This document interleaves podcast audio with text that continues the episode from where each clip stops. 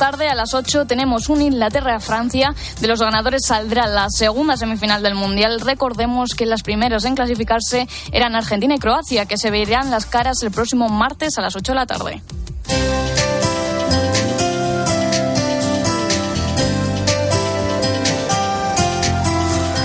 Y hoy en el espejo vamos a contar una historia eh, muy poco conocida de Pío IX y también de la Virgen de Loreto. Álvaro Real, buenas tardes. Buenas tardes, Iván. Mira, el, Papa Pío IX, antes de ser Papa, era epiléptico y lo pasó muy mal, pero hizo una visita a la Virgen de Loreto y se curó.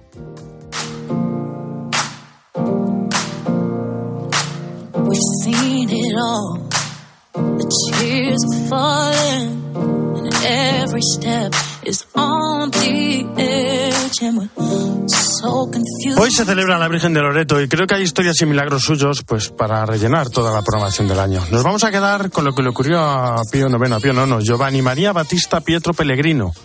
El noveno de diez hermanos, todos los años con su familia, visitaban en peregrinación a la Virgen de Loreto. Y dicen que se ponía muy nervioso la noche de antes y que no lograba dormir de la emoción. Ya de pequeño Decían que era especial, Juancito el Bueno le llamaban. Jugaba con todos los chicos, pero los viernes juntaba a sus amigos y les hablaba del Evangelio. A los 11 años comenzaron los problemas. Mm, tuvo que dejar los estudios porque tenía ataques epilépticos repentinos y repetidos debido a un golpe que se dio en la cabeza al caer a un arroyo. Entró en la Guardia Pontificia, pero como no tenía modo de curarse la epilepsia, le echaron de la misma. Ese mismo año volvió a Loreto y rezó con mucho fervor a la Virgen. Después de esa visita no volvió a tener ataques epilépticos. Estudió teología y pudo ser ordenado sacerdote. Siempre estuvo agradecido a la Virgen de Loreto. Por eso, Pío IX, nada más ser elegido pontífice, envió su cruz pectoral y el anillo al santuario. 32 años fue papa y, entre otras cosas, definió el dogma de la Inmaculada Concepción de la Santísima Virgen de María o celebró el Concilio Vaticano I. Piénsenlo. ¿Qué habría pasado si la Virgen de Loreto no lo hubiera curado de sus ataques epilépticos?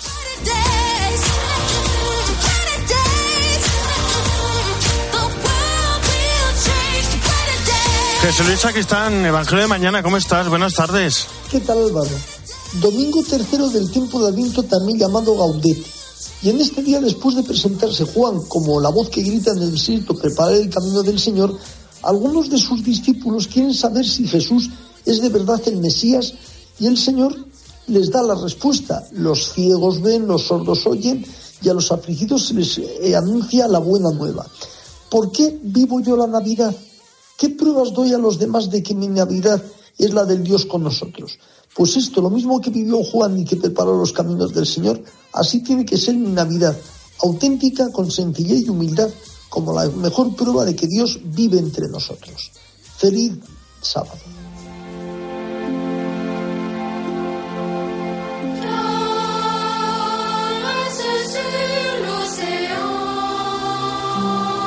Bueno, y ahora nos vamos a ir al teatro, porque creo que Cristina Sánchez se lo ha pasado muy bien esta semana. Cris, ¿cómo estás? Buenas tardes.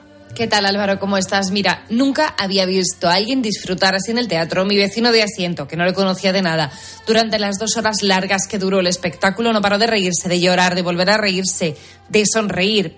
Es que está escrita para eso, me decía Pedro Villora el dramaturgo encargado de traducir, versionar y crear las letras adicionales del éxito de estos días en Madrid, el musical Los chicos del coro, que no es una adaptación al uso, ojo, de la archiconocida película de 2004, sino una versión teatral con vida propia. Este musical, para los legos en la materia, se sitúa en el fondo del estanque, un internado de la Francia de posguerra, 1949, donde un nuevo profesor, Clement Mathieu, pone en marcha un coro para colaborar en la educación de los niños a través del arte. En clara contraposición, eso sí, con los métodos del director del centro, un hombre que fracasó en su faceta artística y cuyo hastío, cuyo cansancio, pues le ha llevado a gestionar el internado con una gran rigidez. Vamos a escuchar al director del musical, Juan Luis Iborra. Pues desde el minuto uno empieza la emoción. Después intentaba meter humor para que no fuera todo el tiempo las dos horas y cuarto de pura emoción. Y después va a ver a unos niños en estado puro cantando con unas voces que, que te alimentan todo en esta obra se habla de educación, de pedagogía, de arte, del sentido del humanismo. Las artes sirven para hacernos mejores personas, no son únicamente adornos y expresiones del mundo interior del artista, que también. con localidades agotadas cada día, funciones matinales para Navidad, porque es una obra necesaria y eminentemente familiar, está en cartel en el Teatro de la Latina de Madrid hasta el 9 de abril. Y merece la pena destacar el respeto de este guion por el aprendizaje de las artes que se contrapone abiertamente con la reducción de esto en el currículo escolar de nuestro país. ¿Tú sabías, Álvaro, que en los orígenes de nuestra civilización los niños aprendían contextos artísticos? Mira, lo cuenta Platón en su diálogo Protágoras. Se utilizaban en los colegios libros de Homero para encontrar modelos y ejemplos a imitar. Sí, por lo que te escucho, merece mucho la pena ir a verla. Bueno, otra de las características fundamentales de este musical es la ausencia de crispación. No hay mensajes subliminales, no hay ideología apuntalada de un lado ni de otro. Hay personajes normales que muestran el bien, la verdad y la belleza unos, el cansancio y la ausencia de motivación otros, el deseo de aprender de la mayoría, incluso con vidas muy truncadas que la música es capaz de enderezar. La mayor sorpresa del musical, ojo, viene de la mano de cuatro niñas y una profesora, inesperadas para los que van buscando la película. Pero lo que no sabe la mayoría es que la versión teatral que hizo Christophe Barratiel, director, en París, ya añade niñas, porque para el coro se necesitaban voces de niñas. Villora lo que hace en el guion español es construir una trama en torno a ellas que pone de relieve el papel de la mujer en los años 50. Yo os animo a ir, espero que os guste, nos escuchamos la semana que viene. Muchísimas gracias, Cristina. Hasta la semana que viene, las 2 y 11, una hora menos en Canarias. Nos vamos hasta Roma. Eva Fernández, ¿cómo estás? Buenas tardes. Muy buenas tardes, Álvaro. Bueno, Papa Francisco se reunió hoy con seminaristas de Barcelona. Sí, eh, ha sido una, mm, una, mm, una, reunión, una charla, una clase. La verdad es que han tenido la suerte de recibir una, una clase durante la que el Papa les ha alentado a no apagar nunca ese fuego que los va a convertir en intrépidos predicadores del Evangelio, utilizando una expresión preciosa. Les ha llamado dispensadores de los tesoros divinos, ¿no? Una clase del Papa que mm, arrancaba animándolos a que, a que rezaran el rosario para pedir a María que los ayude a desvelar esos misterios del sacerdocio al que Dios los llama. Y, fíjate, incluso les ha recomendado un libro de San Manuel González, en el que, un libro en el que mm, este obispo santo desgrana eh, un rosario sacerdotal en el que se van marcando lo bueno y lo malo que rodea la vida del sacerdote, pero todo insertándolo dentro del, del rosario. El Papa también les recordó que, mm, que cuando sean sacerdotes, su primera obligación será mantener una vida de oración que nazca precisamente de ese agradecimiento al amor de predilección que Dios les ha mostrado al, llamarlos a su servicio. Les habló del fuego del Evangelio. Curioso porque también tuvo audiencia con bomberos. ¿Qué les dijo a los bomberos? efectivamente, efectivamente, sí, sí. Em, eh, el Papa los bomberos ha sido una, una audiencia mm, muy numerosa porque han acudido con sus familias, con sus hijos y, y el Papa les ha dicho que su profesión le, recuerda siempre al buen samaritano, tiene un, que tiene un carácter de misión porque ayudan al desafortunado en el momento de mayor necesidad y, y no te puedes imaginar cómo ha alabado su dedicación, su disposición, su abnegación, su audacia, su voluntad del sacrificio, ¿no? Y luego, pues al despedirse les ha dicho que quién mejor que, que, la Virgen María, que acudió deprisa a su prima, a ayudar a su prima Santa Isabel para que se convierta en su modelo. Ha sido, ha sido una audiencia preciosa y el Papa se ha ido lleno de dibujos de, de los hijos de los bomberos. Pues muchísimas gracias, Eva. Un fuerte abrazo. Hasta mañana. Un fuerte abrazo. Hasta mañana. Gracias. Álvaro Real. En Mediodía Cope. El espejo. Estar informado. La Navidad es familia, la Navidad son recuerdos. Cada año renovamos un momento irrepetible. Nació aquel que le dio sentido a todo. Para mí la Navidad es tiempo en familia. Es amor, es compartir. Es el nacimiento del más grande que se hizo el más pequeño. Para mí la Navidad sería pues como hoy, todo luces, regalos. La Navidad es el momento más bonito del año. La Navidad es vida, es luz. ¡Feliz Navidad! 13. Nuestro compromiso eres tú. También en Navidad. En Mediodía Cope, El Espejo. Estar informado.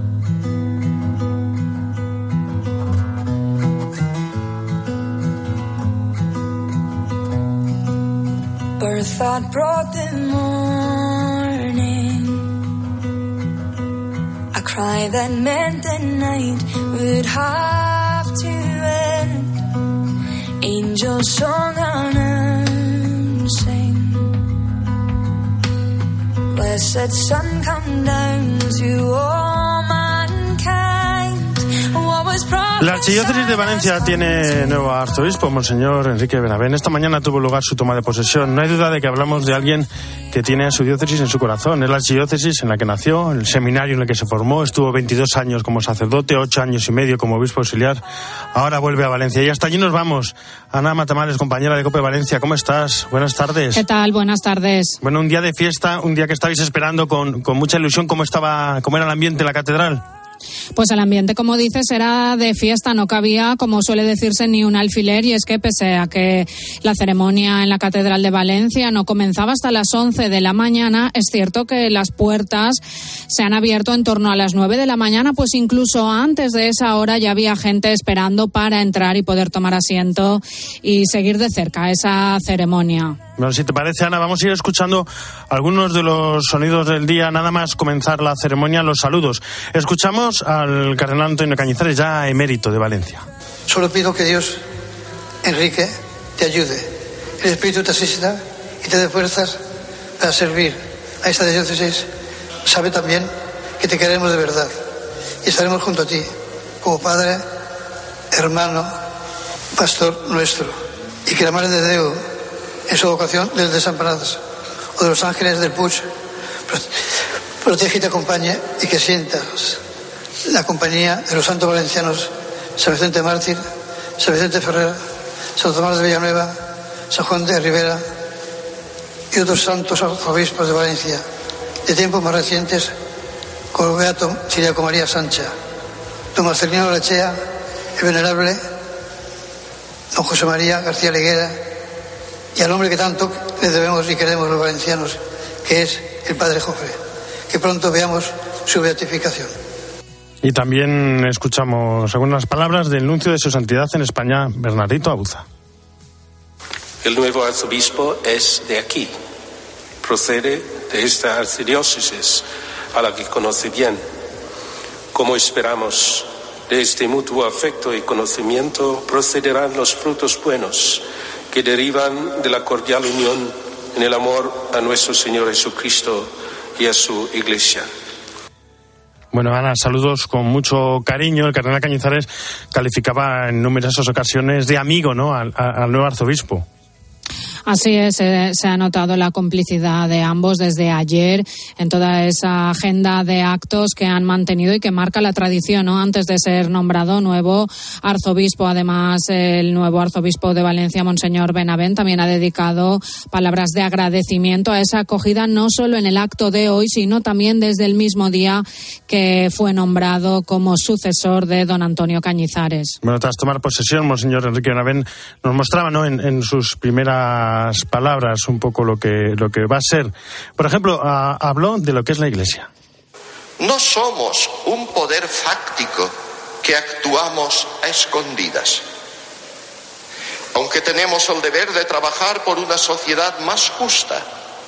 Y por tanto, es legítimo que muchos se comprometan en la vida política. La Iglesia no es un partido político aporta a la sociedad una reflexión de carácter moral sobre las realidades humanas que todos los cristianos comprometidos en el mundo están llamados a seguir en su compromiso. No nos marcamos objetivos humanos, porque un principio fundamental para entender la vida de la Iglesia, como nos enseñó San Juan Pablo II, es reconocer en su vida la primacía de la gracia. Bueno, decía el nuevo arzobispo justo antes que le han preguntado muchas veces por su programa pastoral. ¿Hemos sido muy pesados los periodistas estos días?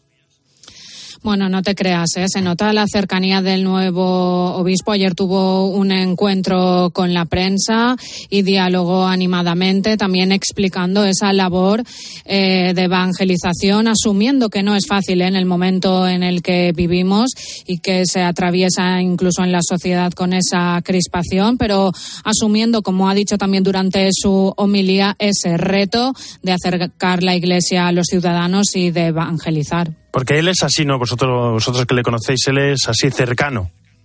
Es muy cercano incluso entre los feligreses y asistentes que se encontraban en la catedral. Ha sorprendido que, aunque es verdad que es valenciano, pues ha sorprendido que sus primeras palabras y durante su discurso, su homilía, ha, ha ido alternando el valenciano con el castellano. Y es que no se recuerda a un obispo que hablara las dos lenguas, eh, pues que también hace que sea más cercano, ¿no? Por ejemplo, vamos a escuchar un sonido, como bien dices en, valenciano, en el que hablaba de la misión de la Iglesia. En nuestro mundo hay mucho sufrimiento. A menudo estamos tan centrados en nosotros mismos que somos incapaces de verlo. La humanidad tiene derecho a esperar de la Iglesia una palabra de amor. Los pecadores, un gesto de misericordia. Los enfermos, una cercanía consoladora. Los que piensan que nadie los ama, una sonrisa de afecto. Los que viven sin esperanza, una ayuda para recuperarla. Esto es sembrar el reino de Dios en el corazón del mundo. Bueno, que es el corte doblado, por cierto, por nuestro compañero Álvaro mm. Dojana de 13 Televisión. Estas palabras de amor, además, como bien decías, en este caso bilingüe. Es para todos, para que llegue la misión de la Iglesia para todos. Así es, y más teniendo en cuenta, como recordaba incluso ayer en sus primeras palabras en la parroquia de Benavites, eh, es consciente de, la dimensión de la diócesis de Valencia, también con muchas iglesias en pueblos pequeños, de interior, con poca población y donde es cierto que, pueden hablar valenciano o castellano y cualquiera de las dos lenguas eh, también es un vehículo para unir ¿no? y acercar a los feligreses a la iglesia es eh, ayuda, colaboración, quiere buscar que estén todos, también las autoridades, muchas autoridades en, en su toma de posesión. Pues te diría que no ha faltado nadie de las principales autoridades responsables políticos, por supuesto, el presidente de la Generalitat, de las Cortes, la delegada del Gobierno, representantes de las fuerzas y cuerpos de seguridad del Estado y una anécdota o curiosidad, pese a que en su homilía destacado es verdad que la Iglesia no ha de actuar ni ha de ser un partido político y no lo es. Cuando ha acabado la celebración se ha acercado a la primera fila de autoridades a saludarlos y un un saludo muy especial, muy cariñoso ha tenido con el presidente de la Generalitat, Chimo Puig, y es que se da la circunstancia que el presidente es de Morella, localidad que pertenece a la diócesis de Tortosa, de donde hasta ahora era obispo. Han coincidido allí cuando el presidente era alcalde y ahora, cosas del destino, vuelven a coincidir en responsabilidades diferentes. Era su obispo de origen y ahora es obispo de residencia. Exacto. Y se ha notado ¿eh? en ese saludo la cercanía y, y el respeto y la, conexión que tienen. Bueno, otro de los grandes temas de los que habló el nuevo arzobispo, y vamos a escuchar un sonido suyo, es el tema de la comunión. Así lo decía. La iglesia diocesana no es completa sin el obispo, pero el obispo no es toda la diócesis. Todos estamos llamados a escuchar juntos la palabra del Señor, tal como nos lo ha transmitido la Iglesia para poder caminar juntos, anunciar el Evangelio y dar testimonio de Cristo. En ella el Espíritu Santo suscita una gran diversidad de ministerios y carismas. Sin la entrega de los sacerdotes, que en vuestras parroquias y comunidades sois los que de verdad sostenéis la Iglesia en el día a día, entre alegrías y sufrimientos. Bueno, también hablo de los misioneros, de los religiosos, de las familias, de los catequistas. Mensajes para todo el mundo. Decía ¿no? que si no la iglesia es pobre, si no, si no acoge a todos. Y como insistimos eh, escuchando sus palabras, es que va más allá de sus palabras. Se nota en la actitud si se ha saludado, se ha acercado a saludar cariñosamente a las autoridades, también ha besado y abrazado y ha saludado a cada uno de los feligreses que una vez acabada la ceremonia se acercaban para darle la enhorabuena, para saludarlo y para besarlo. Esos momentos en los que parece que no termina nunca, ¿no? El saludo, el saludo del obispo, porque todo el mundo quiere acercarse para, para, para saludarle. Sí, incluso pese a la solemnidad, ¿no? Del acto, ha sorprendido que cuando accedían a la catedral en esa procesión, con tanto obispo y tanto religioso que lo acompañaba en esa procesión solemne que daba inicio a su toma de posesión, pues la gente se ha arrancado a un aplauso como para darle la bienvenida. Ha durado segundos porque creo que han sido conscientes de la solemnidad, pero también con aplausos lo han recibido una vez acababa la ceremonia y bajaba el altar, sí. Pues Ana Matamales, compañera de COPE Valencia, muchísimas gracias por estar con nosotros en este día tan importante para la archidiócesis y nada, y que vaya todo muy bien. Gracias, muy amable. Un fuerte abrazo. Hasta luego. Relatar el principio no puede ser tan complicado.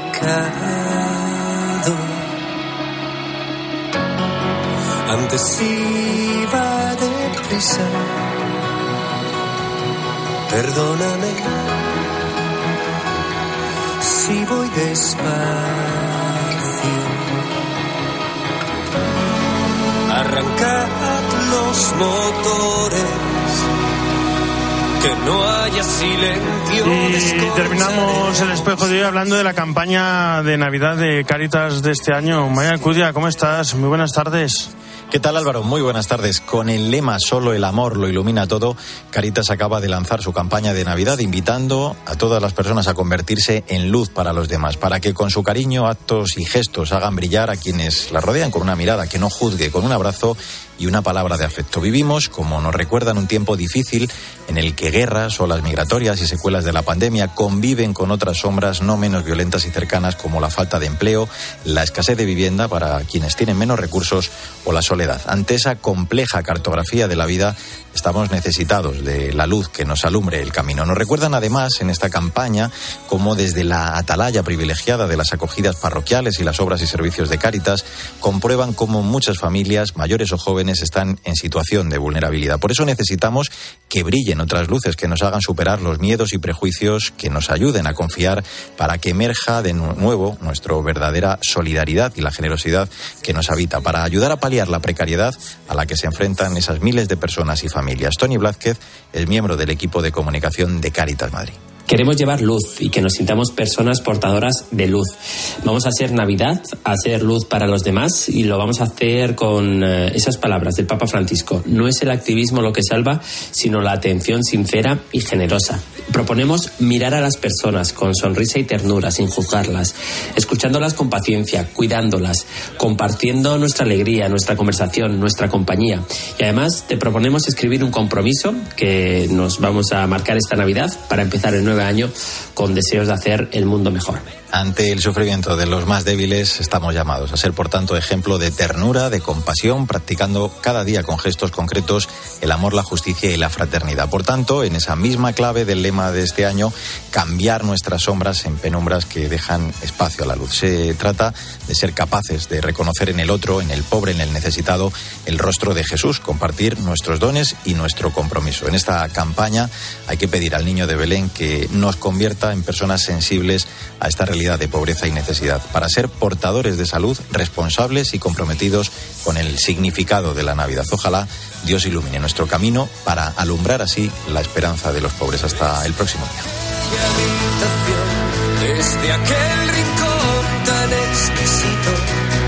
Muchísimas gracias, Mario. Hasta la semana que viene.